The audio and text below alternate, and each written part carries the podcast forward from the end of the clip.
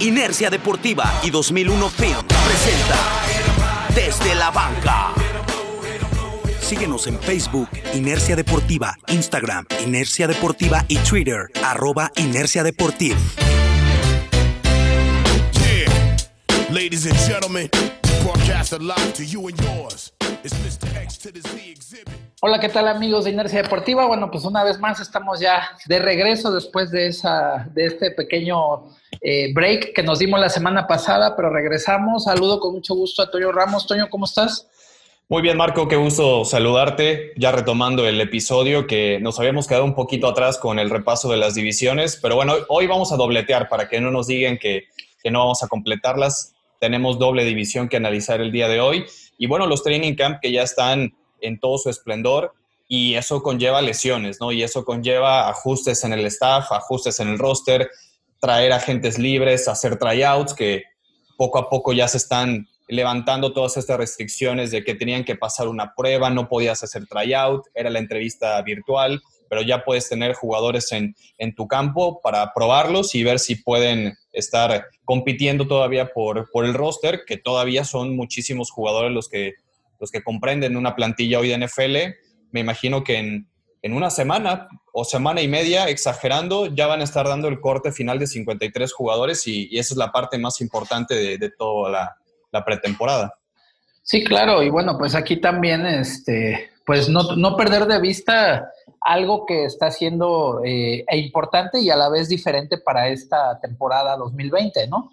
La cuestión de la pretemporada, como sabemos, este año no hay estos duelos de pretemporada que se canceló, se anunció que se iban a cancelar ya desde hace algún par de meses, eh, debido precisamente por, por, el COVID y esto que ha dado el, este, pues la posibilidad de que se reduzca más el hecho de que los jugadores eh, que no están en, el roster, pues puedan tener eh, pues algún tipo de actuación o algo que, pueda convencer de alguna manera a los entrenadores, ¿no? O sea, realmente eh, yo, por ejemplo, leía precisamente de, uno de los equipos que vamos a estar analizando, que es este de la división, de la del este de la Nacional, de, de, los Vaqueros, donde está el mexicano Isaac Alarcón, que bueno, pues él está haciendo su proceso, él está entrenando con el equipo, ¿no? Pero pues solamente eh, se está enfocando en lo que él puede hacer en las prácticas y en los scrimmage de calificación, ¿no? O sea, no van a tener la oportunidad de hacer eh, un, un, juego de pretemporada donde a lo mejor se va a enfrentar a otros escenarios y entonces esto también reduce un poco, ¿no? Aunque bueno, lo que comentas también es, es necesario recalcarlo las lesiones, que también ya hay lesiones que van a, que están moviendo cosas este, ya muy lamentables para algunos jugadores, y también las, los que se van a infectar, ¿no? Que también es algo que ya está empezado a sonar. Que bueno, hoy, hoy en día... Que se, que se habían, este, que aquí ya habíamos platicado y que ya las habíamos prospectado, por así decir, ¿no? Hoy solamente hay un jugador contagiado. En la lista de COVID de toda la NFL, hoy solamente hay uno. Eso habla de los protocolos, de la responsabilidad, del esfuerzo que está haciendo no solo los jugadores y el staff, sino también los dueños que han invertido mucho dinero. Por ahí también eh, ya hay otro tipo de pruebas que van a estar implementando, que primero las van a ofrecer al, al público para que la salud pública pueda tener estas pruebas y después se irán llegando a la NFL para tener eh, exámenes más rápidos. Pero sí, realmente no tener partidos de pretemporada, esto hace que las prácticas sean casi como minijuegos se acelere mucho más la intensidad, pueda haber más lesiones que si de por sí hay. Ahora tratando de impresionar a un coach, puedas hacer algo de más y te lesiones, ¿no? Eso es lo que se tiene que cuidar mucho, pero creo que oportunidades va a haber y hablando precisamente de Isaac Alarcón, nos ha llegado reportes que está haciendo las cosas formidablemente bien. Por ahí hubo un reporte de un eh, periodista de, de, Texas que asistió al training camp de vaqueros y en un scrimmage, en una jugada, jugada de línea de gol, Isaac Alarcón bloqueó por completo a Neville Gallimore, que es el novato tackle defensivo de segunda ronda, que en Oklahoma hizo muy buenas cosas. Entonces, eh, ha habido también ya jugadores como Dak, como Zeke Elliott, que están hablando muy bien de él, los coaches posicionales también. Entonces, es un buen proceso el que lleva Isaac. Y lo bueno dentro de todo es que este año hay 16 jugadores en la escuadra de prácticas.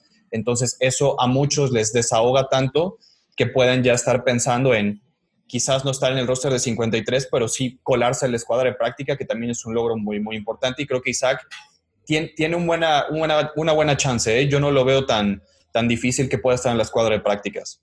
Sí, fíjate que ahí también, eh, pues ahora sí, de, lo que se va reportando de los campos de entrenamiento y todo, este, él mismo ha comentado que tampoco pues es un secreto, ¿no? Eso es algo que es este, por demás evidente, que de lo que más le ha costado trabajo es adaptarse a la velocidad, que eso sigue siendo una gran diferencia entre el fútbol americano en Estados Unidos y en el fútbol americano en México. La cuestión de la velocidad de cualquier división de ellos, de la 1, de la 2, de la 3, siempre va a ser este, un factor determinante, ¿no? Y por otro lado... El, ejemplo, el ejemplo más claro de este programa internacional que ya logró un camino en la NFL es justamente Efe Obada, el, nigeriano que está en las Panteras de Carolina, que primero llegó a los Vaqueros por el programa internacional y está siguiendo Isaac con los mismos pasos de Obada. A Obada le costó dos o tres años adaptarse justamente a esa velocidad, a tomar peso, a subir un poco más de, de musculatura pero las capacidades físico-atléticas de Obada ahí están y creo que Isaac puede llevar ese mismo proceso. ¿eh? Sí, aquí también la otra cosa que, y que eso es lo más importante y que pues también resulta ser más complejo, pues es toda la cuestión del sistema, ¿no? Los libros de jugadas, cómo se maneja toda esa, esa situación de ejecución, ¿no? De interpretación y de, ejecución del sistema. Esa ha sido de las cuestiones más este, complicadas con las que ha tenido que batallar. Digo, porque eh, finalmente ahí tú lo comentas, físicamente tiene con qué, o sea, hay unas, hay fotos donde está junto a la El Collins, por ejemplo, e Isaac Alarcón incluso está un poco más alto que la El Collins, pero si le ves los brazos a, la El Collins y ves los brazos de Isaac Alarcón, y eso no, que no sea propiamente alguien como muy menudito Alarcón, ¿no? Pero pues sí la, la corpulencia de, de la El Collins, pues es todavía muy superior, ¿no? Y en, en la cuestión de las libras y todo, pues también está muy por encima del peso que tendrá que ganar este Alarcón en los próximos meses y en su proceso, ¿no? Sí, y yo por eso decía que está, no que tenga un seguro, un puesto como escuadra de práctica, pero él al venir del International Pathway Program, hasta donde yo sé, no sé si las reglas hayan cambiado, no cuenta él para la fórmula de la escuadra de práctica. Es decir, podrían tener 17 jugadores los vaqueros con Isaac Alarcón ahí porque no contaría. Es como si tuvieran. Sí, porque él viene de, otro programa, exacto. O sea, viene de otra. Esa es la ventaja que tiene. Exactamente. Que no ocuparía un espacio para el resto y aún así va a tener una oportunidad de, te digo, estar en una escuadra de práctica, en cualquier momento te llaman y te activan. Sí, sí, sí, claro. Eso, es importante. y con todo lo, que ya hemos este, comentado que puede, o sea, al margen de las lesiones, la cuestión de los contagios, etcétera, pues se abre una posibilidad bastante grande, ¿no? O sea, no es descabellado pensar que en algún momento Alarcón pudiera estar este, e, equipado, fundado en el jersey de los vaqueros en algún juego de temporada regular, ¿no? Ojalá y, se dé para él, ¿no? Pero bueno, pues ya aprovechando que ya estamos en el este de la Nacional, ¿cómo ves si empezamos con los equipos que conforman esta división? Vamos a empezar por un viejo conocido tuyo, que tiene un gran reto realmente Washington, con, Washington, el head coach Rivera, ¿no? Que llega para esta temporada. Washington, que está en un proceso completamente de reconstrucción, que tiene ahí, bueno, pues aparte de la cuestión esta del nombre, o sea, todo este debate que ya hubo alrededor de la, del, nombre de los Redskins, que finalmente acaba este, teniendo, o se acaba decidiendo que se cambie, y que ahora, bueno, pues no tienen nombre, ¿no? Nada más son el Washington Team, por así decir. Porque también tuvieron ahí, si no mal recuerdo, una situación con el registro de las marcas o del nombre, y pues también al margen de esto hay ahí una cuestión que también habías comentado sobre eh, acoso sexual de algunos directivos, etcétera. O sea, eso es, lo, lo extra cancha, ¿no? Y aunado esto, con el cambio de entrenador, con, la llegada de Rivera a la organización, pues hablamos de que Washington realmente está en una completa reestructuración, ¿no? Sí, es un equipo que, que ha tenido demasiado ruido en los últimos días. Tantos cambios, se ve difícil que puedan competir deportivamente en esta temporada y como decía, si el tema del cambio de nombre, las acusaciones de acoso sexual sobre la gente y el personal que tenía contratado el dueño Dan Snyder no eran suficientes, pues también a Ron Rivera le acaban de detectar cáncer. El, nuevo entrenador en jefe que pues afortunadamente se le detecta a una, temprana etapa. Él dice que va a seguir entrenando el equipo de momento. Si se llega a ausentar, Jack del Río va a estar ahí, pero Ron Rivera yo creo que de inmediato ha causado un impacto porque se ha involucrado en el cambio de cultura, que es muy importante, y él está tratando de poner una ética de trabajo muy parecida a lo que hizo en Carolina, que era un equipo que no estaba acostumbrado a estar en los, los altos planos. Obviamente, el reto de levantar a una franquicia como Washington tan emproblemada creo que es, es mucho mayor. Pero bueno, eh, también Darius Guy, su corredor titular, fue detenido por acusación de violación a, dos mujeres. Entonces, son, son, demasiadas cosas las que tiene Washington y aparte no es un equipo que diga sumamente talentoso. Entonces, yo evidentemente no se le puede augurar una buena temporada a este equipo. La única noticia buena es lo de Alex Smith, ¿no? Que es, es un caso espectacular. Sí, no. Y, y, yo he visto varios videos que en Training Camp está lanzando mejor que Dwayne Haskins y eso no me sorprende, ¿eh?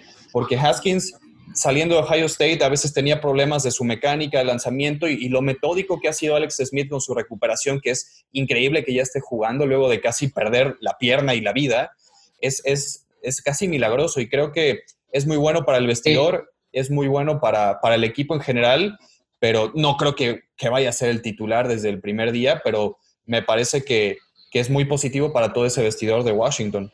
Una buena noticia. Sí, bueno, pues también ahí, por ejemplo, habría que hablar de la gente que llega, o sea, al margen de, la recuperación de Alex Smith. Eh, Kyle Allen, era el coreback, o fue el coreback ahora Alecton. Evidentemente, pues trajo ya como estos estilos, sistema, para que también de alguna manera u otra pudiera empezar a trabajar de, mejor forma la ofensiva, ¿no? Sí. Eh, también, pues, no hay que olvidar que tuvieron la selección de Chase Young, este a la defensiva de Ohio State, que también se espera que sea un novato de impacto inmediato. Y pues ahí a lo mejor una de las pérdidas más importantes es la de Trent Williams, ¿no? Del tackle izquierdo, que también ya tenía ahí ya una situación muy particular en Washington, ya no quería estar ahí. Y pues tristemente para la, para la línea ofensiva de ellos, pues lo acaban perdiendo. ¿no? Sí, lo terminan traspasando a San Francisco, que también eh, Trent Williams había tenido problemas con el staff médico del equipo porque habían tratado muy mal una lesión el año pasado. De verdad, Washington directivamente eh, es un caos y lo sigue siendo y creo que, digo, Rivera y todo su staff está tratando de lidiar con eso y, poner un poco de, de, seguridad y de certeza a una franquicia que ha estado desahuciada por mucho tiempo. Pero si hablamos deportivamente de algo bueno que tiene justamente lo mencionabas, que es Chase Young, pero en general la rotación de línea defensiva de Washington es lo más fuerte del equipo. Tienes a Daron Payne, a Jonathan Allen en el medio de la línea, por fuera Ryan Kerrigan, Josh Sweat, y si le agregas a Chase Young, que parece que va a ser el novato defensivo del año, e, es una mezcla muy interesante para partir una base, no, no para que te vaya a ganar 8 o 10 partidos este equipo. Y creo que también uno, otro de los flashes que tiene este equipo de, de Washington es justamente su receptor abierto, eh, Terry McLaurin, que lo viene haciendo muy bien, ha subido bastante en su, en su primer año de novato, sorprendió, pero claro, vamos, evidentemente esto no va a ser suficiente para que el equipo sea competitivo y de verdad no, no lo veo ni ganando cinco partidos por tantas cosas que hay alrededor. Eso es lo que te iba yo a decir, ¿no? Yo creo que si ganan cuatro o cinco partidos a lo mucho van a, van a hacer una buena campaña por ahora. Sí, sí, sí. No le podemos pedir más a este equipo tampoco, ¿no? Sí, no, porque pues obviamente, insisto, están en una, una reconstrucción completa, ¿no? O sea, de todo a todo están haciendo esta, ahora sí que este cambio y veremos de hasta dónde puede llegar. Yo no sabía esto de, de, Rivera, de que se le había diagnosticado cáncer. Digo, no es el primer entrenador que, que desafortunadamente va a estar coacheando así, pero finalmente también a ver hasta dónde le da para poder, este, pues realmente eh, empezar a instalar la, filosofía, o sea, hacer su, su, cultura, ¿no? Que es lo que cada entrenador quiere eh, llevar a cabo a la organización en que llega. Y bueno, pues siguiendo con los equipos de la división, llegamos con las Águilas de Filadelfia, que una de las buenas noticias para ellos, creo, es la llegada de Marquis Woodwin. Yo pienso que tendrá que ayudarle bastante al, departamento de receptores, que fue algo que realmente eh, le faltó a Filadelfia el año pasado, no sé cómo lo veas tú pero considero que sí, Este, tenían solamente un receptor, ¿no? Que era su blanco preferido, y cuando se apagó, también la ofensiva de Filadelfia se vio muy limitada, llega el coreback eh, Jalen Hurts, que había estado en Alabama, que de ahí llega a Oklahoma, y ahora pues lo seleccionan también yo creo que eh, un poco previendo quizá de Carson Wentz, ¿no? Que es, que es un muy buen coreback y todo, pero ha batallado también con las lesiones y pues eh, debe de haber ya también algún, algún sustituto, ¿no? Que en algún momento pudiera entrar este, a, esta, a esta ofensiva como tal, ¿no?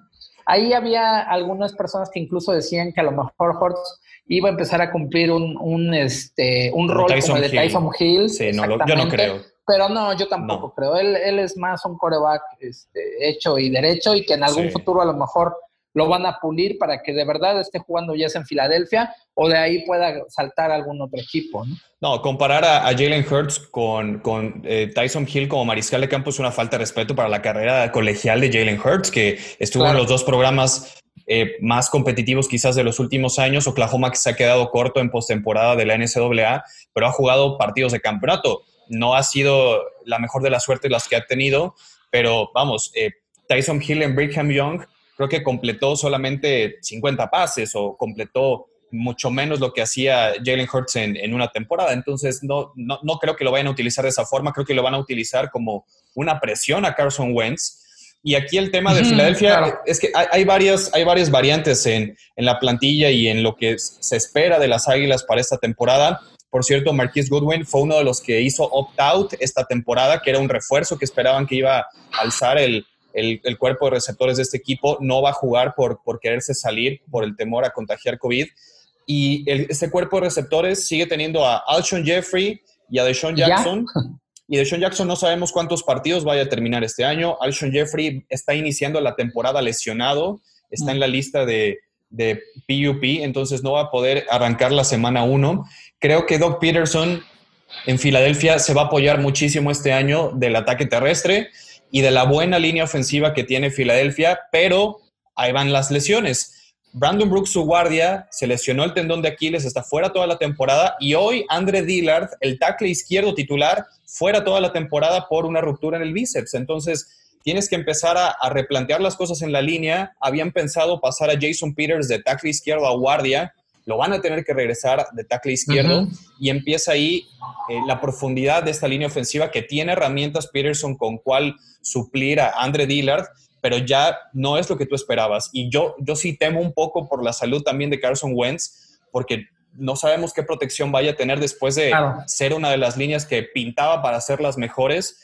Creo que se tiene que cuidar mucho Carson Wentz, que es propenso a lesiones, que a mí no termina de encantarme pero por algo está eh, ahí Jalen Hurts esperando alguna oportunidad, pero insisto, creo que van a apoyarse mucho en Miles Sanders, un corredor de segundo año que estuvo con Saquon Barkley en Penn State, que tuvieron buena competencia, que es un buen corredor, pero que tienen que darle más acarreos para sacarle todo el provecho. Y obviamente reencargarse en Sackers, que es su ala cerrada, es su, blanco favorito, el de Carson Wentz. El novato receptor abierto Jalen Rager de TCU va a aportar muchísima velocidad, así que Creo que Filadelfia tiene que saber jugar ya con lo que tiene por las lesiones que ha tenido. Ojalá no se vuelva unidimensional, que nada más tengan que correr, que sacar pases pantalla con Jalen Rager, buscar a Sackers en el medio del campo. Tiene que innovar un poco más Doc Peterson porque es una división que si pierdes un partido contra Dallas, yo creo que se pueden ir despidiendo del título divisional porque va a ser complicado poderle competir a, a unos vaqueros que lo son muy potentes. Y yo creo que ellos son los que más eh, chances van a tener, ¿no? Digo, al menos en el papel parece ser que los vaqueros van a tener una, un muy buen equipo y ojalá un buen año. Digo, eso ya lo digo a manera de aficionado. Pero si hay alguien que yo creo que les puede estar compitiendo así, precisamente son las Águilas de Filadelfia. Y aparte que, bueno, siempre son un equipo muy incómodo en duelos divisionales, ¿no? Claro. Y entonces aquí eh, esa parte va a ser fundamental, ¿no? Lo que el equipo de Doug Peterson pueda hacer respecto sobre todo a su planteamiento ofensivo, o sea, a cómo ellos puedan eh, acoplar su sistema a, los jugadores que tengan y, e ir haciendo estas eh, pues correcciones en el camino, ¿no? Sí. Porque si algo realmente ha sido bastante bueno en las Águilas de Filadelfia, que es, pues, es su línea ofensiva, ¿no? O sea, eso, eso ha, sido, ha sido una constante. Pero sí, si estos cambios ya te están eh, pues obligando a empezar a reestructurar la línea ofensiva, pues habrá que ver de qué manera, de qué manera funciona, sobre todo porque, insisto, Wentz es alguien que es muy propenso a las lesiones, que realmente no, no se ha podido ver hasta dónde puede dar Wentz. Exactamente, es muy irregular. por todas las lesiones que ha tenido en su corta carrera. Yo realmente no veo una gran diferencia en calidad de plantel con respecto al del año pasado y este para Filadelfia. De hecho, con todas las lesiones, evidentemente se ve mucho más desgastado este equipo. Los veo peleando comodín. Recordar que entran tres comodines este año en cada conferencia, pero van a ser muy, siempre, como lo dice, siempre son de vida o muerte los partidos contra los vaqueros. Pero este año, y como la temporada pasada sucedió, ¿no? Al final, eso fue lo que decidió quién pasaba como campeón divisional, pero e, en una división que parecía que nadie la quería ganar, que al final terminó ganando el, menos flojito de, todos, ¿no? Sí, ahí que ya al final la verdad la, la, división se cayó completamente, pero parece ser que este año pues iba a ser un poco más competitiva y bueno, pues ahí continuamos con el siguiente equipo que son los gigantes de Nueva York. Nueva York que realmente ya ellos están, eh, el mensaje fue bastante claro, ¿no? Desde que ya toma la titularidad Daniel Jones, con lo que ya vimos que es capaz de hacer un, fuera de serie como, como es Aquon Barkley. Entonces ellos ya, ya están trazando esa, ese camino, ¿no? Eli Manning incluso ya salió del equipo. Entonces, bueno, aquí ya hablamos de realmente esta renovación que está teniendo también el equipo de, la Gran Manzana. Eh, pues yo creo que puede ser una mejor temporada para ellos en términos generales. Ojo, esto no quiere decir que a lo mejor les vaya a dar para, para un comodín, pero probablemente puedan acabar la temporada 8-8, por ejemplo, ¿no? Sí, sería, sería un gran premio terminar 8-8. Yo también los veo ganando más de cuatro partidos que fueron los que sacaron la temporada anterior. Tienen a otro entrenador en jefe debutante como Joe Judge, que estuvo siete años con Patriotas en equipos especiales. También tiene experiencia en Alabama con Nick Saban, pero todavía no sabemos qué tipo de disciplina, qué tipo de ética de trabajo, eh, qué sistema van a estar implementando. Como dices, ya tienes dos piezas claves como Daniel Jones y Saquon Barkley en tu ofensiva y el proyecto ahora va a ser protegerlos a los dos y, potenciarlos. Y por eso también tomaron en primera ronda a Andrew Thomas, el tackle izquierdo de Georgia, para, para proteger a Daniel Jones y, seguir corriendo con, con Saquon Barkley. Y eso es lo que te iba a decir. Realmente a lo que se ha enfocado también Nueva York durante esta temporada baja y todo ha sido en reforzar la línea ofensiva, o, apuntalarla y también trabajar sobre la defensiva, ¿no? Que ese era algo que tendrá que ayudar a Daniel Jones y a Saquon Barkley, ¿no? El, que la defensiva pueda hacer también parte del trabajo, ya sea defendiendo los puntos que ponga la ofensiva en el marcador o tratar de darle la, pelota cuando sea necesario para que vuelva a entrar este, al ataque, ¿no? Este, Jones y, y Saquon Barkley. Y trajeron a Jason Garrett como coordinador ofensivo, que no se olvide, ¿eh? Que conoce muy bien la división, que esos dos, esos dos partidos contra los vaqueros, a él le van a saber como si fuera día de acción de gracia siempre, entonces va, a tratar de hacer un gran trabajo en contra de su ex equipo. Yo, yo creo que estos gigantes van a jugar un poquito mejor de, lo que la gente espera. Eso es lo que a mí me da la impresión. No los veo tampoco metiéndose a postemporada. Quizás si tienen una buena racha podría hacerlo, pero no lo creo. Eh, en defensiva contrataron a dos muy buenos jugadores como el linebacker Blake Martínez, que viene de Green Bay, con varias temporadas de 100 tacleadas, y James Bradbury, el esquinero de ex de las Panteras de Carolina, que no es un corner que tenga muchas intercepciones, pero tiene muchísima experiencia cubriendo dos veces al año a Mike Evans, a Julio Jones, a, a Michael Thomas, a todos estos receptores que había en la división sur de la Nacional yo siempre he dicho que el mejor corner es el que nunca se habla en todo el partido. Y ese es justamente James Bradbury, porque saben muchos corebacks que no hay que tirarle a su zona, pero pues también, como te digo, las lesiones, ¿no? Eh, su novato de segunda, Robbie Xavier McKinney, el safety, no va a estar mitad de temporada. El linebacker David Mayo se pierde todo el año por una ruptura de meniscos. Entonces, estas cosas las, es difícil preverlas. Tú tratas de cubrirte, pero es complicado tener tanta profundidad y mantener el nivel que tú esperabas con tus jugadores de primera línea. Pero la verdad, yo sí creo que Gigantes puede jugar ligeramente mejor de lo que la gente espera. Si Daniel Jones, Barkley, la ofensiva Jason Garrett están en sincronía, pueden incomodar a varios, pero no pensar en playoff.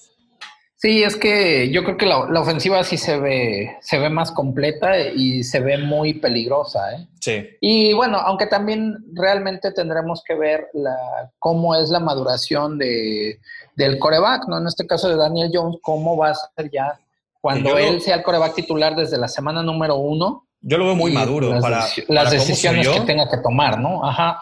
Sí. Sí, sí, de lo poco que hemos visto, bueno, ya es bastante lo que hemos visto de Daniel Jones. Creo que es un muchacho bastante centrado y maduro para su edad y para la poca experiencia que tuvo en la Universidad de Duke jugando. Entonces, creo que esas piezas están eh, arrancando bien. Lo que yo todavía termina de, dudar en mí es, es Joe Judge, ¿no? Cómo, cómo se va a desempeñar como entrenador en jefe. Porque quizás tenía mejores opciones eh, gigantes para, para, empezar este proyecto, pero bueno, por algo Dave Gettleman está trayendo a, a George como su entrenador en jefe. Yo pienso, ahí dijiste algo que pues, sin duda resulta ser una clave. Estuvo con Belichick en Nueva Inglaterra y estuvo con Nick Saban en Alabama. Tiene, experiencia, claro. Y pues si lo quieres ver así, los mentores que ha tenido, pues, ¿qué más quieres, no? Con uno de los más ganadores a nivel colegial y también con uno de los más ganadores en la NFL, entonces una buena filosofía y alguna buena manera de poder hacer algo para los gigantes, sin duda lo, lo va a tener, ¿no? Y es muy curioso porque esta división eh, estrena tres entrenadores. Joe Judge, McCarthy y Rivera. Solamente Doc Peterson con Filadelfia Es el que repite, ¿no? Es la división que más coaches cambian en esta temporada. Bueno, y de ahí vamos ya con los Dallas Cowboys, precisamente del coach McCarthy, ex de Green Bay, que pues en este año lucen como uno de los equipos a vencer, ¿no? Al menos de la división. Lo digo así, yo este, insisto que quiero ser un poco más. Yo hablo por ti, yo hablo por ti, no te preocupes. Si quieres, yo, yo hablo bien de los vaqueros por ti porque creo que van a estar. No me quiero comprometer a decir que van a llegar a la final de conferencia, pero en el partido divisional van a estar. E, eso sí, yo espero debería, que sí. sobre todo considerando la, la, la, competitividad que hay en la conferencia nacional y lo difícil que siempre es la NFC. Sí, yo fíjate que ahí una de las cosas que veo, este, o bueno, que, yo considero que sí se debe de poner atenciones en la línea ofensiva. O sea, insisto, Travis Frederick es una baja muy importante que es el centro. Bueno, ya sabemos que tú, bueno, que le detectan esta enfermedad que es este Guillain-Barré, si no mal recuerdo. Se pierde una temporada, la temporada pasada regresa, pero ya para esta definitivamente dice que ya él se retira. ¿Por qué hablo del centro? Bueno, finalmente si, si la posición de tackle izquierdo es muy importante, porque es el que cubre la espalda del coreback, el centro realmente es el que, el que manda toda la línea ofensiva, es el que tiene que estar eh, muy atento a todos los eh, ajustes o cambio que el, cambios que el coreback está mandando para volver a, a, comunicarlo y decirle quién tiene que hacer qué, ¿no? De, este, dentro de la línea ofensiva. Yo espero que con, con, los jugadores, con los tan buenos jugadores que se tienen en línea ofensiva en Dallas, esta, esta baja sea pues no tan, este, ¿cómo podríamos decirlo? No tan relevante, sí, pero sin duda lo va a ser.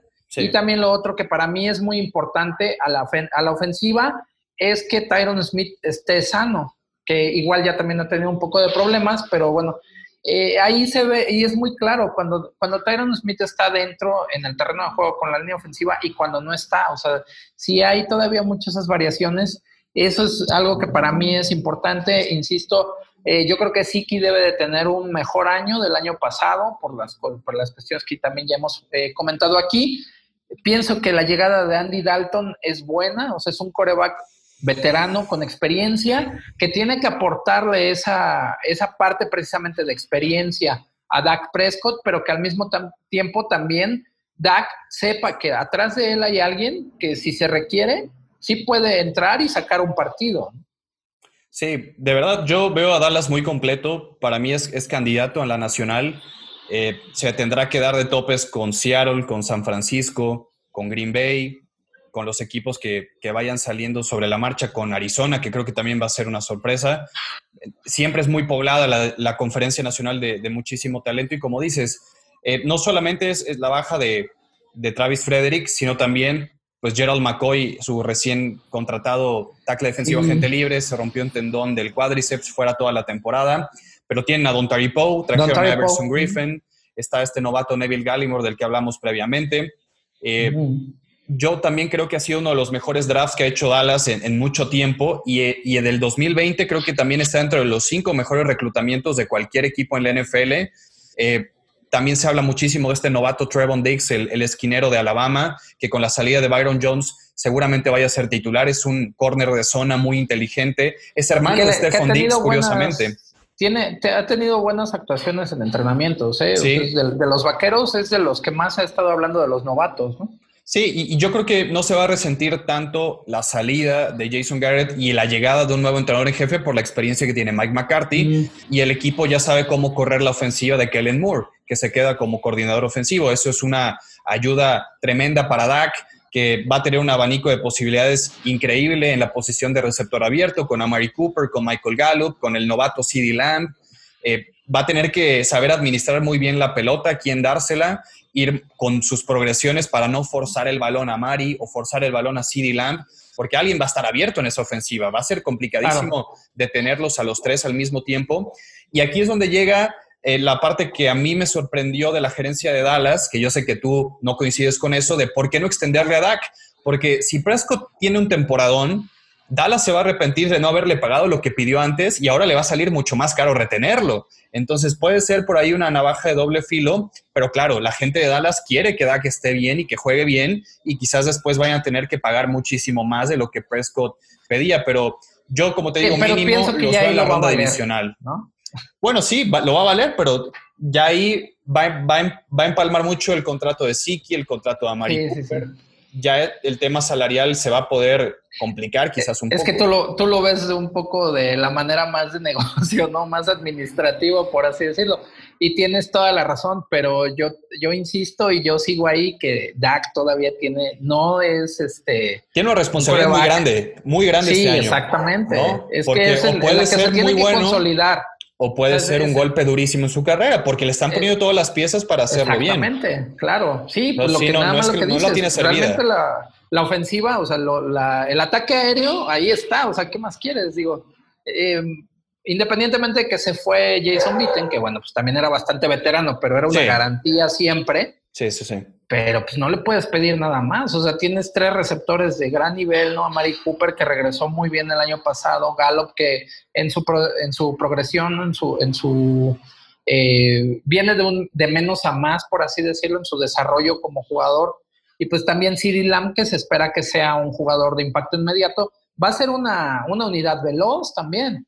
Y teniendo un corredor de primera línea como es este Siki Elliott, pues bueno, tienes muy bien balanceado el ataque, ¿no? Hablando de la defensiva, a mí lo que me, lo que me gusta es que se ve una línea frontal, independientemente de la lesión de McCoy, pero se ve una línea frontal con mucha profundidad, muy fuerte, que puede ayudar bastante bien a un cuerpo de linebackers con Aldon, con Jalen Smith, perdón, y este, ahí se me fue. Van Con Van que realmente pueden ayudarlos, ¿no? A que ellos hagan las jugadas, que hagan las tacleadas y lo más importante para mí es que también se están preocupando más por el perímetro que ha sido de lo que se ha sufrido en Dallas desde hace varias temporadas, ¿no? Sí, al final es, un trabajo colectivo y el impacto de la línea, de la línea defensiva, perdón, también eh, se ve notado en, el, perímetro. si, la línea defensiva está bien, pues le, quitas la chamba a tu secundaria. Pero de todas formas, creo que todavía la, la parte más débil de ese equipo es el perímetro eh, Chidobe Wuse es un esquinero que a veces es irregular. Jaja Clinton Dix, al parecer, están reportando en los campamentos de entrenamiento que no está jugando muy bien como safety. Entonces, eh, bueno, Anthony Brown también es otro, otro corner que también puede jugar como níquel. No es un perímetro de lo mejor, pero necesitan que Trevon Dix dé ese paso como novato hacia adelante pero los siete frontales son muy fuertes y la ofensiva para mí puede ser de las mejores, si no es que la mejor de toda la NFL este 2020. Sí, al menos como lo hablamos, ¿no? Puede ser top 5 de toda la liga, la ofensiva. Sí. Y, bueno, hay, que, hay que entender que toda la división este de la Nacional se va a enfrentar al norte de la Americana, es decir, a Baltimore, a Pittsburgh, hablando de los equipos difíciles, y a todo el oeste de la Nacional, Seattle, San Francisco, Arizona y los Rams. son seis rivales que van a compartir todos de esta división, que van a estar buenísimos casi todos los partidos, sobre todo los de Dallas, Filadelfia, con estos, estos seis rivales que mencioné. Ahí es donde las cosas se van a poner apretadas. El calendario no es que lo tenga eh, acomodado los vaqueros, pero estos seis rivales sí, sí llaman mucho la atención y, y ahí es donde se van a tener que, que fajar y demostrar que es un equipo candidato a no solo a playoff, porque yo estoy seguro que van a estar y que van a ganar la división, pero competir también por el Super Bowl, es ahí donde vamos a ver de qué se han hecho los vaqueros. Sí, esos serán los rivales de alto voltaje que van a tener que enfrentar, ¿no? Y que seguramente, ojalá y tengamos de verdad buenos juegos. Y ahora, bueno, pues, ¿qué te parece si nos vamos al este, pero de la conferencia americana? Vamos a hablar de los Jets de Nueva York, que también, bueno, los Jets, híjole, no, Sé, no sé qué podemos decir. Bueno, pues llegó Joe Flacco, ¿no? Que pues, Mira, sí. Este, también así que se tenga que celebrar mucho eso. Bueno, a lo mejor el safety Jamal Adams. Eh, pues, no, se fue Jamal Adams. No, perdón, Jamal Adams se fue, sí, sí, perdón.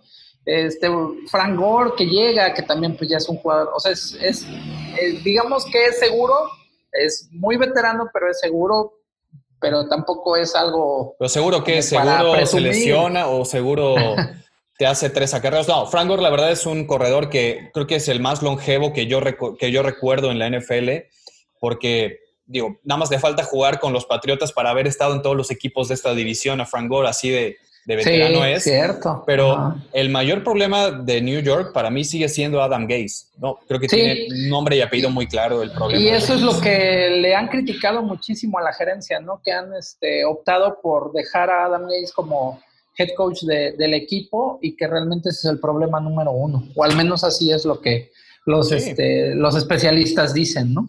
Yo creo que Adam Gaze ha hecho bastante disfuncional a Le'Veon Bell eh, no encuentra tampoco cómo desarrollar a Sam Darnold. Se deshicieron de Robbie Anderson, su mejor receptor. Se deshicieron de Jamal Adams, que, ok, recibieron dos picks de primera ronda, pero ¿para qué? Para que la siguiente temporada que recluten dos buenos jugadores en primera ronda, los vuelven a canjear y reciclen picks y vuelvan a tener la misma situación. Es, es, un, es una una bola de nieve que no sale como en Dark, ¿no? Está en un, en un, este, en un infinito todo, el no, no, sabemos ni por dónde está el, el, árbol de ellos. Entonces, pasó con Leonard Williams, lo draftearon en la primera ronda, lo canjean. Reciben picks a cambio. También hicieron lo mismo con Sheldon Richardson, lo tomaron en la segunda ronda, un buen tackle defensivo, lo canjean. Entonces, de, de nada sirve draftear bien si reclutas y después eh, mandas a tus jugadores en canje por selecciones colegiales para volver a hacer lo mismo. Entonces, tanto la gerencia como Adam Gates creo que no han establecido como que muy bien qué quieren hacer con ese equipo. Han tenido cuatro general managers en ocho años. Eso, eso es una barbaridad porque es un proyecto deportivo que no tiene consistencia, no, no tiene rumbo. Tienen nueve años sin estar en playoff. Entonces... Eh, y yo creo que este va a ser el 10, coño. En una de esas sí, son, son, el pico uno este año. Van a ser el, exactamente, van a ser el sótano, ¿no? De la división seguramente incluso por abajo de los delfines, que parece ser que, que, Nueva York sí no, es que realmente no, no es mala onda. A mí me gusta el equipo, sus uniformes, todos, pero tiene muchísimos años que no se le ve eh, como un proyecto, no, no, se ve algo que, que los Jets esté, que esté haciendo hacia algún camino, ¿no? O sea, ya déjate de que si estás de acuerdo o no, pero, o sea, que al menos se viera que llevan un proceso, que tienen una progresión, etcétera, ¿no? O sea, como dices, parece que todo el tiempo están como iniciando otra vez, este, llevando y trayendo jugadores, y entonces nada se puede establecer o nada está fijo en, en, los Jets de Nueva York, y eso también ha hecho pues que sea un equipo al que tampoco los jugadores quieren llegar, ¿no? O si llegan, se quieren ir, pero ya, o sea, lo más pronto que se pueda. Sí, y hay que ver también eh, qué condiciones le dan a Sam Darnold para jugar, porque mucha gente lo puede criticar, pero si el equipo no hace mucho por él, trajeron a Mikai Beckton, el, el tackle izquierdo de Louisville en primera ronda, que es un ropero, es, enorme Mikai Beckton, que puede ser un buen aliado en la protección para Sam Darnold, que es un mariscal de campo que en sus dos temporadas no ha terminado ni una, no ha jugado completa ni una temporada, por lesiones, por enfermedad, por, por algunas cosas, pero yo sí creo que, hay todavía demasiada incertidumbre en este equipo y me parece que puede ser el último año de Adam Gase y también de Joe Douglas como general manager y cabeza de, esto, de este equipo, de los Jets. también se ve complicada su temporada. Que ganaron siete partidos el año pasado, ¿eh? No, no ganaron cualquier juego, le sacaron a Dallas un partido que, fue de alarido de último minuto. Entonces, no, no sé si es el mismo equipo ese de los Jets que el de esta temporada, lo veo bastante limitado Así que no, no le auguro un buen año a, los Jets. Y fíjate que, por ejemplo, de lo que yo te decía precisamente de los vaqueros, ese, ese partido, eh, Tyron Smith, si no mal recuerdo, o no lo jugó o salió por lesión.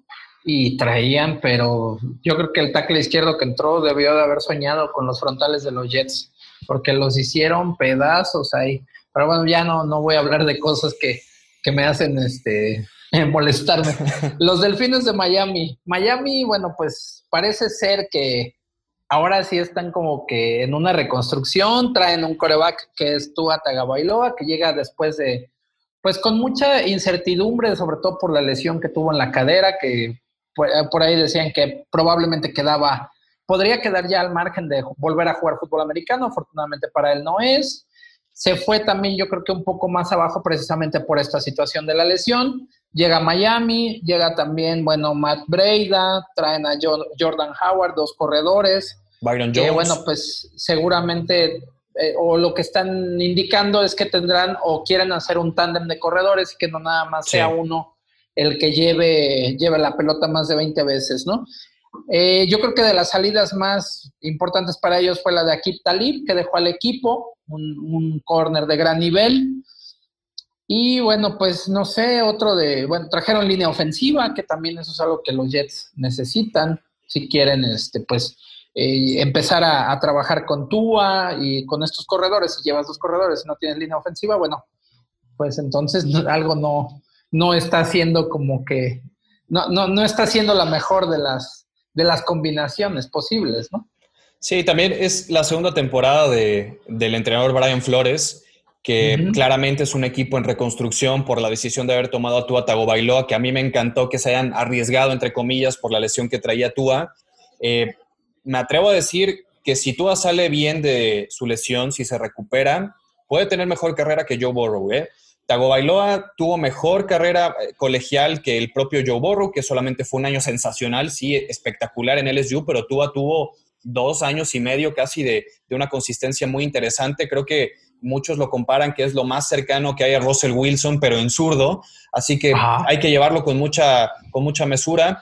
También tienen a Ryan Fitzpatrick en, el cuerpo de, de, de corebacks y Josh Rosen. Yo no sé qué hace Josh Rosen todavía en casi septiembre en el roster de Miami, porque ya bien lo pudieron haber canjeado a, cualquier otro equipo que necesitara un mariscal de campo eh, que todavía tiene muchas cosas que comprobar, que pueda ser suplente, pero claramente el proyecto va a girar, no sé si todavía en el primer partido, alrededor de, de Tua. Lo que a mí no me gustó de Miami es que después de la selección de Tagovailoa tuvieron otros dos picks de primera ronda y no siento que hayan tomado las mejores decisiones tomando al tackle izquierdo de, USC Austin Jackson y al esquinero Noah Binogini que viene de Auburn.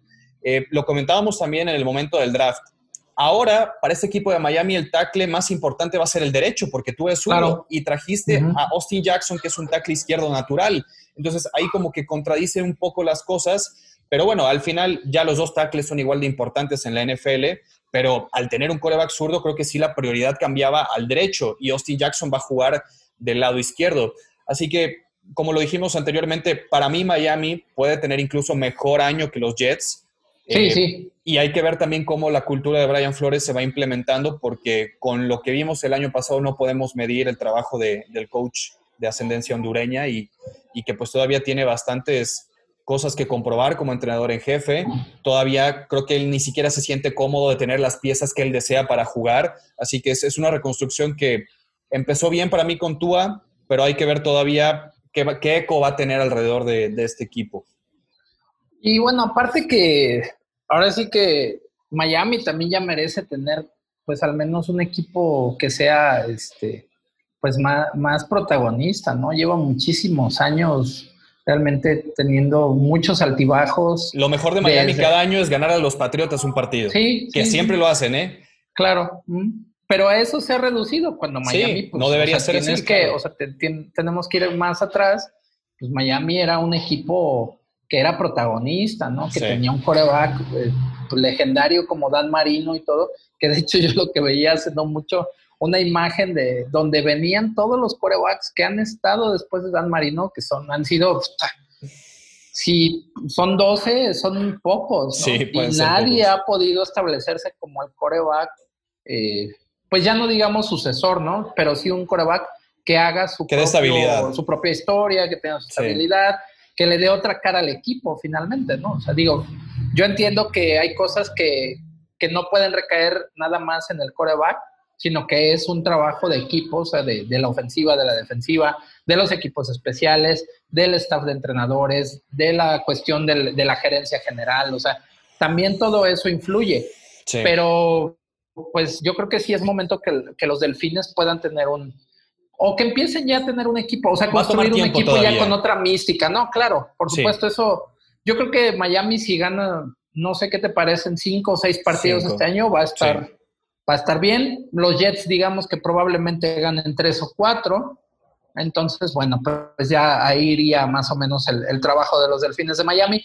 Y que ahí, bueno, yo no sé qué tanto sería, este, o qué tanto podríamos eh, atribuirle a que a lo mejor Miami, los jugadores y todo es así, precisamente porque están en Miami, ¿no? Que pues bueno, es una ciudad con mucha fiesta, etcétera. Pero bueno, pues sí hay equipos en Los Ángeles o están los equipos, bueno, los Reyes. Ya están en Las Vegas, uno, sí. ¿no? O los que están en Nueva York, bueno, pues yo creo que no, tampoco es tanto ese, eh, pues el argumento que se podría tener finalmente.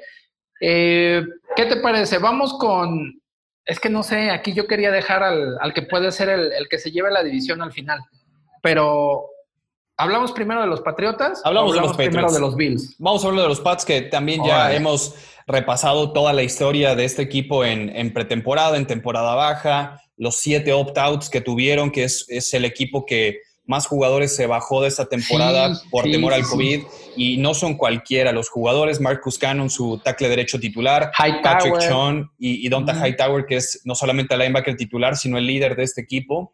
Y esto sumado a la transición más fuerte que quizás haya tenido su equipo en la historia, con la salida de Tom Brady, a, los Bucaneros, adaptarse a las habilidades, a la cultura, a la personalidad de otro mariscal de campo muy distinto como Cam Newton, que también tiene muchas cosas que comprobar, el proceso de aprendizaje que va a tener Cam de, de esta filosofía de trabajo y también los conceptos que New England tiene que aprender de Cam Newton y cómo utilizar un mariscal de campo que es distinto a lo que ellos estaban acostumbrados y para eso creo que están más que capacitados tanto eh, Bill Belichick como Josh McDaniels. Entonces, a mí me, parece muy curioso que quién iba a pensar que después de todo lo que ha pasado en este offseason de los Patriotas, las aspiraciones de los aficionados de New England parece que recaen en Cam y ver qué versión tenemos de él esta temporada, porque la defensiva sufrió todas estas bajas que comentamos. No juega Sonny Michel quizás los primeros cinco partidos de la temporada por una lesión que tiene el corredor titular de Nueva Inglaterra. El cuerpo de receptores Creo que hay mejores cuerpos de receptores en la NFL que el que tiene con Julian Edelman, con Akil Harry, con el mismo Mohamed Sanu, con dos alas cerradas novatos que trajeron.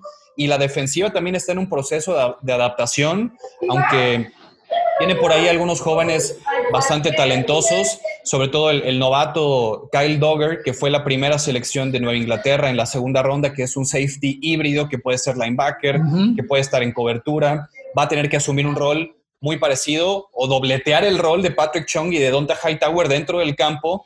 Tiene esas habilidades, pero apenas tiene también una curva de aprendizaje que sortear para poder estar siendo titular y consistente. Así que, pues este equipo de Patriotas se le ha caído el equipo en los últimos días por, por los opt-outs tras el COVID. Así que algo tendrá que hacer Bill Belichick para que este equipo, pues, no se pierda los playoffs después de más de 10 años de no salirse de ellos. Esa es la buena noticia, Toño. Pues la buena noticia es que está Bill Belichick en los Patriotas con, y sabemos de lo que es capaz él como entrenador en jefe y de lo que hace, o sea, de lo que logra también de sus staffs y de cómo pueden aprovechar de mejor, lo, mejor que tengan disponible de cada jugador, ¿no? Yo creo que esa es la mejor noticia para los Patriotas, que yo creo que sí, sí pueden alcanzar el playoff a lo mejor no con números tan espectaculares como en otras temporadas, pero probablemente un 9-7, un 8-8. Estaremos hablando de que los Patriotas puedan, puedan conseguir para esta, para esta temporada 2020, ¿no? O sea, definitivamente la, todas las bajas, sobre todo defensivas que tienen por los jugadores que optan eh, no participar por la situación de, la pandemia, eh, son muy, muy importantes. Fíjate que igual veía un, un video de Hightower de de las jugadas claves solamente que él tuvo en Super Bowls. No, bueno, el partido de Atlanta, él, lo voltea. exactamente, él lo voltea. También hay un par de jugadas contra los Rams en el Super Bowl que gracias a, ese tipo de, jugadas de, porque finalmente Hightower es un playmaker. Sí. Es, alguien que te cambia el juego. Y realmente eso es lo que a lo mejor, bueno, no a lo mejor es lo que va a extrañar la defensiva, porque eso te cambia completamente el momentum. O sea, independientemente de que puedes hacer el sack, o puedes hacer la intercepción, o puedes hacer un fumble, pero si estás en un momento en el que psicológicamente el equipo rival está por arriba de ti, eso hace que todo el escenario cambie. O sea, eso es todo lo que conlleva que un playmaker esté adentro del campo, ¿no? No es nada más la jugada en sí, sino todo lo, que alrededor también aporta para el equipo, ¿no? Y bueno, todavía tienen a Stephon Gilmore, que es hoy por hoy el mejor esquinero de la NFL, que él va a tener que ser el líder del equipo. A veces es difícil ser el esquinero y, tener como que esa voz de mando o el, que, o el que ponga la intensidad y el ritmo en defensiva, porque digo, estás un poco más aislado, estás en otra parte del terreno de juego cubriendo un receptor uno a uno, no estás en la línea, no estás haciendo cambios, no estás llamando jugadas defensivas como un linebacker, etcétera. Así que creo que va a ser un año difícil para New England con todo y, la llegada de Cam Newton. Las pérdidas que tiene este equipo no las, no las eh, corriges tan rápido con esquema o con experiencia de Belichick, al final va a haber muchos jóvenes que van a tener que estar tomando varios snaps que no deberían estarlos tomando quizás tan rápido y eso agiliza a veces su desarrollo, que a futuro les puede servir. Pero bueno, creo que la línea ofensiva también de New England es bastante competente, a pesar de la, de la salida de Marcus Cannon. Pero bueno, yo creo que es una temporada de reto, de cambios, de, de ver un Belichick empleado en otras, en otras facetas y creo que hoy más que nunca Nueva Inglaterra va a ganar con su defensiva, que de por sí el año pasado la defensa de Patriotas fue la que menos puntos permitió y en los supertazones que ha llegado New England, la defensiva de Patriotas es top 5 de la liga. Entonces, no, obviamente todo es Brady, todo es Gronkowski, todo ha sido eh, Wes Welker, este tipo de jugadores, Randy Moss, el, formato de Belichick, pero las defensivas del Monje siempre han metido a Nueva Inglaterra en, en, postemporada y en supertazones. Creo que, insisto, hoy más que nunca los vamos a tener que, ver empleados a fondo en la faceta defensiva para sacar partidos adelante. Yo no creo que le dé para ser campeón de división, pero sí pelear un comodín en la americana. Y hablando precisamente de defensiva, llegamos con el último equipo de esta división, de la división este de la americana, con los Bills de Buffalo, que presentan una de las mejores defensivas también de toda la conferencia americana y si me das chance me voy a atrever a decir que van a ser una de las mejores de la liga. Sí, ya sí con, con, con, McDermott este, como head coach que precisamente tiene el corte defensivo y qué es lo que se ha visto, ¿no? Ya el equipo de, de los Bills que llegó a playoff el año pasado, el sello fue la defensiva súper disciplinada. Eso fue algo que a mí me, llamó mucho la atención, o sea, que me gustó mucho ver cómo eran tan disciplinados para ejecutar los esquemas, los scouts, sus asignaciones. Y aparte, bueno, pues que es una defensiva muy fuerte, o sea, es muy sólida y es muy agresiva, ¿no? Que eso es lo que, lo que buscas también construir en un equipo. O sea, sí que tengas una ofensiva explosiva, pero que tengas una defensiva con estas características que lo que siempre se dice, ¿no? Que se pueda doblar, pero que no se rompe, que haga la jugada grande, que, el que en los momentos importantes responda. Y precisamente esta es una, una defensiva que ya está en ese nivel, ¿no? O sea, lo veíamos. Eh, realmente el año pasado fue de las pocas defensivas que controló bastante bien a Lamar Jackson, por ejemplo. ¿no? Y el esquema defensivo que plantearon para ese partido, yo creo que fue de los mejores que hubo para enfrentar a Lamar Jackson el año pasado. Lo que sí tiene que mejorar eh, un poco todavía es precisamente la ofensiva que encabeza Josh Allen, que es un coreback bastante completo, tiene buen tamaño, tiene buen brazo, pero sigue teniendo pues ese, ese proceso de desarrollo y de madurez, ¿no? O sea, no, obviamente no todos los jugadores lo, tienen o lo llevan de la misma manera. A Allen es lo que se le ha visto, ¿no? Que le falta un poco eh, madurar, este, tomar mejores decisiones, no arriesgar tanto el balón pero que sí, si, si, me, si a mí me preguntas cuál es una de las, eh, de una de las cualidades, y no, no me refiero a la cuestión física o del brazo de Allen, es que es un coreback líder. O sea, cuando tú lo ves que mucho temperamento, la pelota, que él corre, que, o sea, es que eso es lo que también de repente la ofensiva busca, ¿no? O sea, que, eso es lo que... La ofensiva vea que tu coreback hace eso. Es bueno, pero a veces como que tiene que medir eso y, y la velocidad de sus lanzamientos, todo lo que dijiste también de la madurez, eh, los procesos de del desarrollo de las rutas de sus, de sus jugadores. Controlar esa velocidad de lanzamiento es muy importante, ¿no? Le trajeron a Stephon Diggs, que es bastante bueno para el cuerpo de receptores. después de haber tenido una temporada extraordinaria John Brown como receptor. El mejor receptor de la conferencia americana fue John Brown y lo tuvieron los Bills de Buffalo. Y hay un backfield también interesante con el tándem de Devon Singletary y Zach Moss, que es un novato que también luce muy completo, pero yo creo que Devin Singletary va a seguir siendo el titular, aunque parece que pueden repartir acarreos, pero sin duda, y claramente la defensiva es donde radica la identidad y el éxito de este equipo. Y para mí, otra de las cosas que más me gusta de Buffalo es que es una gerencia coherente, ¿no? Que tiene un una, organigrama muy bien definido con Brandon Bean como general manager, lo de Sean McDermott que sigue desarrollándose muy bien como entrenador en jefe, ya establecido, ya con una filosofía muy bien arraigada en Buffalo. Creo que desde ahí parte todo, ¿no? Y, me parece que están siguiendo los pasos que hizo San Francisco con John Lynch y Kyle Shanahan de general manager y entrenador en jefe. Creo que Brandon Bean y McDermott podrían estar haciendo algo en la americana eh, al respecto, pero sí, la defensiva es, es múltiple. Tiene, tiene frontales que pueden alinearse como 4-3, como 3-4. Cualquier tipo de, de, frente defensivo se adaptan, es bastante versátil. Eh, trajeron a Mario Addison, tienen a un jugador de segundo año de, en línea defensiva que me gusta mucho como Ed Oliver, también el novato AJ Epinesa va a traer profundidad a la línea defensiva de este equipo. Dos linebackers bastante buenos como AJ Klein y, Tremaine Edmonds. Creo que este equipo, por donde lo veas, tiene muy buenas piezas en todas las líneas y otro de los mejores esquineros de la NFL que yo creo que entre Stephon Gilmore y Tredevius White están los dos mejores corners hoy por hoy de la liga. No son los Jalen Ramsey, no son los que llaman mucho la atención, los nombres rembombantes de Richard Sherman y todos ellos, pero Trevon, eh, White y, y Stephon Gilmore son muy consistentes, son dos corners que quizás no los he escuchado tanto, tanto, es lo que hablábamos de Bradbury, son esquineros que no les tiran tanto la pelota, que es mejor porque hacen muy bien su trabajo marcando a los receptores. Oye, y también llega Josh Norman, ¿no? Josh Norman, claro, pues, también está, sí. Eh, también, eh, si, si, bien bajó bastante su nivel, sobre todo cuando estuvo en Washington, pero probablemente aquí pueda tener como que un renacimiento, ¿no? Puede ser alguien que... Sí, sobre todo con McDermott, que, lo, tuvo en Carolina, trabajaron juntos en Panteras.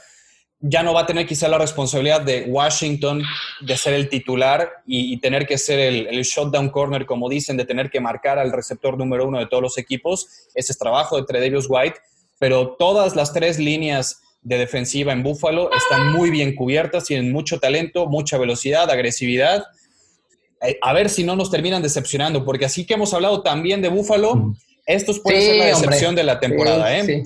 Tanto hype que se está haciendo en Búfalo que tienen que aprovechar, que ya no está Brady en la división. Pues es que sí tienen que aprovecharlo, Toño, porque si no le van a dar tiempo otra vez a, este, a, Nueva Inglaterra de que empiece a, reestructurarse, ¿no? A, renovarse. Entonces, este, este, equipo, este equipo no gana la división desde que estaba Jim Kelly. Imagínate, o sea, imagínate, sí, tiene, tiene más años que tú, Toño. Tiene más años, no, dos años, nada. Yo tenía dos años cuando, cuando ganaron los Bills de Buffalo su último campeonato divisional. Lo digo. Imagínate, ¿no? Bueno, pues eso te lo digo todo. Imagínate cuántos años tiene que se retiró Jim Kelly, ¿no? Ah, o sea, habría que ir a, todo eso. Iba yo entrando a primario, creo, como se retiró Jim Kelly. Pero ah, lo, pues bueno, lo bueno, de este equipo, lo bueno de este equipo de Buffalo, aparte de la estructura, del personal que tiene, del, del staff, tienen un inicio de calendario muy accesible. Creo que pueden arrancar incluso ganando 5-0, pero después de la semana 6, de la, de la semana 8 a la 14, aguas porque enfrentan a Patriotas, a Seattle, Arizona, Chargers, San Francisco y Pittsburgh seguido. Todos estos seis equipos en semanas consecutivas. Ese tramo es donde vamos a ver de qué está hecho Josh Allen, qué madurez tiene él el estatus de este equipo para la temporada y si no terminan decepcionando, porque si no arrancan 5-0, ese tramo de temporada les va a complicar muchísimo y olvídate. ¿eh? Pero ¿sabes qué, Toño? Yo creo que ahí la, ventaja o lo bueno precisamente es que van a tener cinco partidos que no van a ser tan complicados, que, les van a ayudar, que tendrán que ganar, pero que les van a ayudar a, obtener un mejor ritmo de juego y todo. O sea, todo lo que no se logra con los partidos de pretemporada y todo lo que ya hemos platicado que les va a tardar un poquito más este, a los equipos en este año. Pero bueno, yo lo veo como algo ventajoso, ¿no? Que, tuvieras cinco pesos pesados al inicio de la, sí, de la temporada. imagínate que, también ellos se van a encarregar más, ¿no? Sí, o de imagínate que de estos cinco partidos nada más ganes dos. Pues ah, échate este tramo de temporada contra seis equipos pesados y aspirar a postemporada. Aquí, como todos los años, siempre hablamos del pico de rendimiento de los equipos, ¿no? Que tienen que alcanzar su pico de rendimiento cerca de postemporada, después de la semana 12, quizás muchos dicen que después de Thanksgiving es cuando los equipos tienen que madurar y empezar a llegar a una curva de rendimiento más alta. Y creo que Buffalo va a ser uno de esos ejemplos de los equipos que tienen para estar compitiendo en postemporada. Creo que tienen ahorita el cuarto, tercer mejor roster de toda la americana, detrás de Kansas City, detrás de Baltimore. De ahí yo creo que Buffalo ahí está con Pittsburgh. Entonces no, no creo que vaya a ser un equipo que se vaya a salir de playoff, pero en un mal bache no creo que, que, vayamos a estar muy, muy eh, contentos con las predicciones que estamos haciendo ahorita de que ponemos a Buffalo lejos en playoff. Eso también le da sabor, ¿no? ¿Estás de acuerdo? Y eso es lo bueno de la NFL también, que es una liga tan competitiva que, bueno, pues se, se, hacen proyecciones, que se hacen muchas cosas y que ya lo que pasa durante los partidos nunca sabes, ¿no? Y esta va a ser la temporada más impredecible de toda la historia. De toda la historia. No, no tenemos aquí palabra de, de, de, verdad de qué vaya a pasar. Siempre nos equivocamos, siempre nos vamos a equivocar y este año creo que nos vamos a equivocar todavía más porque la incertidumbre sigue, sigue ahí en las condiciones de juego para los jugadores, las lesiones, cuándo tomar ritmo, cuándo no. Va, va a estar muy interesante. Creo que va a ser de las temporadas que más sorpresas nos pueden dar. Así es, y bueno, pues así vamos llegando ya al final de, esta, este, de, esta capítulo, de este capítulo del podcast. Ya revisamos los dos estes de la conferencia nacional, conferencia americana. Y bueno, pues los, los, invitamos a que nos sigan a través de redes sociales, en Facebook, Twitter, Instagram, como Inercia Deportiva, que también pues, se descarguen el podcast o que lo vean en YouTube, ahí para que vayan sabiendo de lo que vamos platicando. Toño, tus redes sociales en Twitter como arroba ramos019 y también en la cuenta oficial en español de arroba los Panthers, la cuenta en español verificada de las Panteras de Carolina y también los esperamos. Perfecto, y bueno, pues ahí ya más adelante también este, estaremos platicando sobre más cuestiones de las Panteras de Carolina, ¿no, Toño?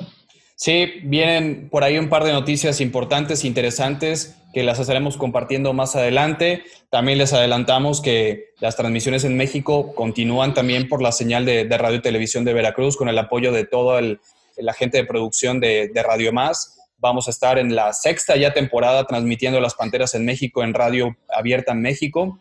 Así que muy contentos y, esperando poderles ya dar algunas noticias eh, en los próximos días también. Perfecto, bueno, pues así vamos llegando al final de este episodio. Saludamos también a toda la gente que se conecta con nosotros, que nos está siguiendo, a la gente de Puerto Rico, a nuestro amigo Junior Urrutia. Y bueno, pues esto ha sido todo por el día de hoy. Nos vemos y nos escuchamos para la que sigue. Síguenos en Facebook, Inercia Deportiva, Instagram, Inercia Deportiva y Twitter, arroba Inercia Deportiva. Ladies and gentlemen, broadcast to you and yours. Inercia Deportiva y 2001 Films presentó Desde la Banca.